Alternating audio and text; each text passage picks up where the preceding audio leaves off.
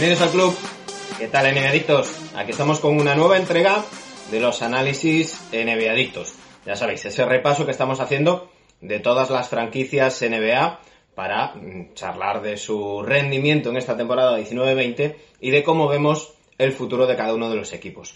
Ya sabéis que no estamos contando con Dani Egea en estos vídeos, lo tenemos centrado en nuestra cuenta de Twitter, arroba RC. Así que ya sabéis, entrad por ahí y seguid los hilos que está haciendo Dani, luego comentaremos. Mientras tanto, Sergio Gimón y yo venimos mm, pues cada ciertos días a traeros los análisis en edictos. Como podéis ver por la camiseta de Robin Hood Novisky que llevo puesta, hoy hablamos de los Dallas Mavericks. Sergio, ¿cómo has visto tú la temporada de los Maps? ¿Qué tal, gente? Pues vamos con, con la review de Dallas Mavericks. Para mí, una temporada buena. Una temporada que quizá no se esperaba que rindieran tan bien, la verdad. Pero bueno, tiene una, para mí considerado un top 10 de la liga como es Luka Doncic en su ya segundo año, que me parece que este chico no tiene, o sea, no tiene límites. Pienso que el año que viene puede estar compitiendo incluso por el MVP de la temporada regular. No es ninguna, no sería ninguna sorpresa que sea considerado entre los tres primeros. Y bueno, eso que ha hecho, eso ha hecho que llevará a Dallas siempre a estar en playoff durante toda la temporada. La primera parte de la temporada prepandemia, la verdad que muy bien, de los cuatro primeros, ahí luchando, bueno, con un gran entrenador que también tienen y manejando la situación a su antojo. Eh, Dallas tiene luego la segunda parte, la, la post, pandemia, voy a decir, bueno, la de la burbuja, eh, se ha mantenido ahí, han luchado como han podido y han sido eliminados por unos por unos Clippers que bueno no ha sido ninguna sorpresa para, para nadie a priori. Luego ya Clippers se pegó el batacazo pero eso ya, ya hablaremos. La plantilla de Dallas a mí se me hace corta. O sea tienen la superestrella como he dicho de Doncic tienen una segunda espada como Porzingis que no ha recuperado el nivel de Knicks pero lo ha hecho bastante bien. Ha habido partidos incluso que se ha salido. Y el resto ya está. Es un gran grandísimo entrenador como ha dicho Rick Carlisle y pienso que les ha faltado profundidad. Les ha faltado profundidad. Se, lesionó un gran complemento como era eh, Maxi Cleaver, creo que era. Y el resto nada. Tienen a Tim Hardaway que es muy intermitente, que hace partidos buenos y partidos que no está. Pero poco más, no tiene, no tiene mucha más plantilla. Han hecho bastante, bastante bien las cosas pese a lo que tienen. Eh, mi puntuación para, para Dallas, pues yo les daría un 7 les daría un 7, es correcto. Un 7 con gran, gran proyección a futuro. Ese ha sido mi, mi análisis, no... A ver qué, qué opina Manu y luego hablaré del futuro. Saludo.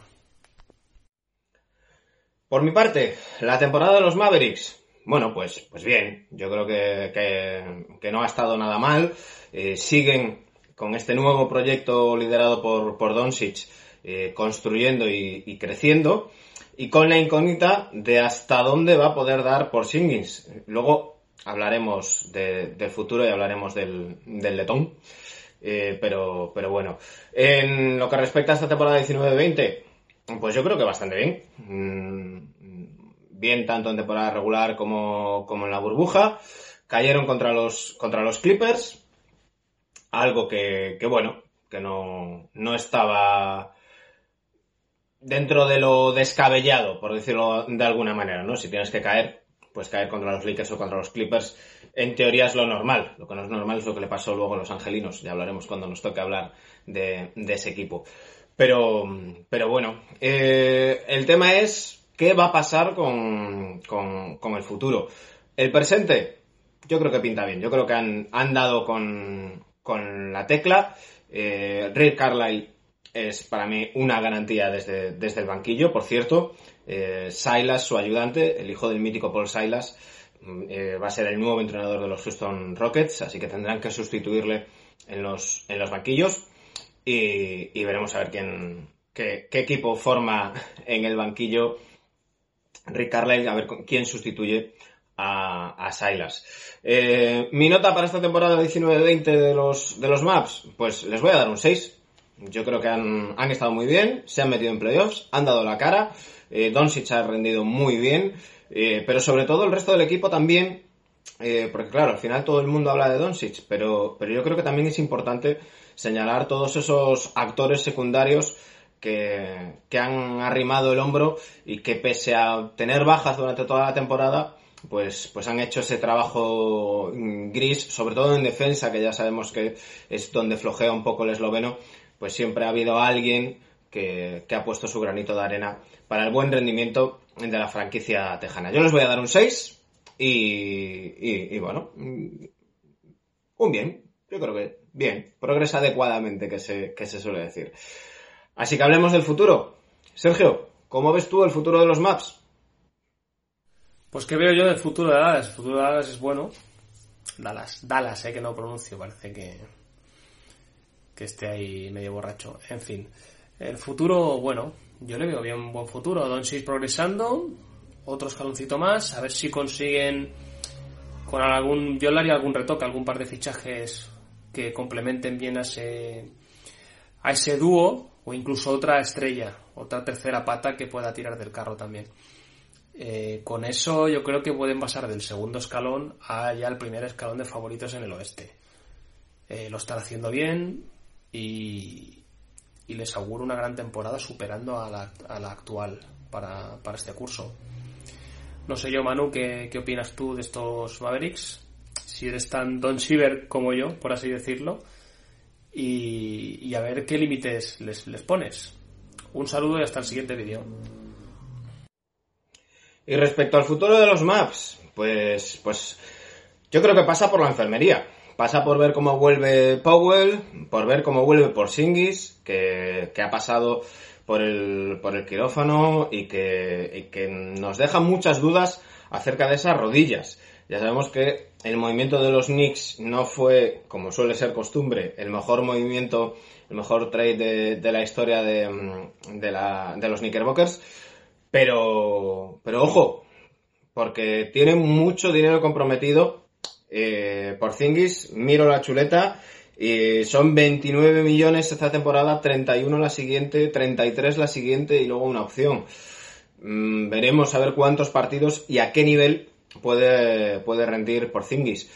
Eh, veremos cómo vuelve Powell de la lesión también y por lo demás, eh, tienen casi todo comprometido. Tienen un pick 18 en el draft que cada vez suena más que se puede, mm, eh, puede ser traspasado. No sé si sacarán algo de valor, ya que, al menos sobre el papel, esta camada de, jugadores del draft no tiene muy buen cartel. Pero bueno, ya sabemos que luego eh, hay, hay muchas sorpresas y, y quien, quien, de menos, quien de menos lo esperas rinde muy bien y gente con mucho hype acaba naufragando. Veremos a ver. Eh, se habla, hay muchos rumores que sitúan a Gobert eh, acabando en, en, los maps. Bueno, habría que ver a cambio de qué. Gobert va a ser elegible por el máximo.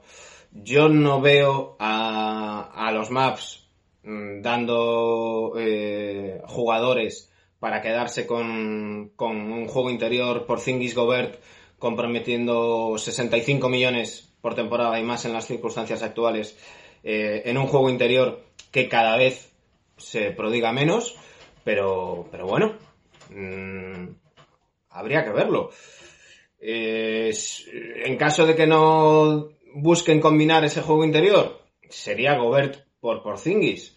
No sé yo si Utah estaría también por, por la labor. Eh, no sé, mm, yo de momento no me creo ese rumor. Ahí os lo dejo porque ha aparecido en Hoops Hype y lo que aparece en Hoops Hype, ya sabéis que, hay que tomárselo en serio. Por lo demás, pues yo creo que desarrollar lo que tienen. Tienen que, desarrollar y seguir eh, apoyándose en, en Luka Doncic, que yo creo que va a hacer una, extraordinaria temporada, que ya ha llegado al punto, pasadas sus dos primeras temporadas, en el que toca pulir los pequeños detalles. Eh, yo creo que tiene que empezar a, rendir mejor en, en defensa y, eso le, convertiría en un jugador prácticamente imparable. Eh, bueno, veremos, veremos. Tienen un buen entrenador, como, decía antes el, caso de Rick Carlisle. Veremos cómo se acompaña. Por cierto, eh, que han surgido, bueno, rumores, ¿no? El propio Dirk Nowitzki, de quien llevo esta camiseta, decía hace un par de semanas que Steve Nash le llamó para formar parte del cuerpo técnico de esos Brooklyn Nets, de los que hablábamos en el vídeo anterior. Bueno, eh, ¿no veis que le, ha dicho que no? ¿No veis que dice que de momento solo se plantearía un futuro deportivo ligado a los Maps? No sé si eso es abrir la puerta o no. También ha dicho que no se plantea entrenar, pero que el verano pasado habló con, con Nash y Nash tampoco se planteaba entrenar. Así que, quién sabe. Bueno, de momento, Rick tiene ese hueco que ha dejado Silas en el, en el banquillo. Veremos quién le, quién le sustituye.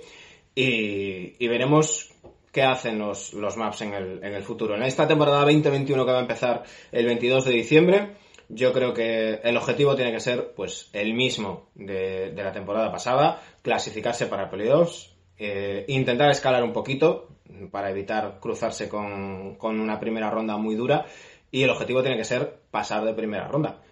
Veremos qué hace la franquicia tejana. Hasta aquí nuestro análisis de, de los maps.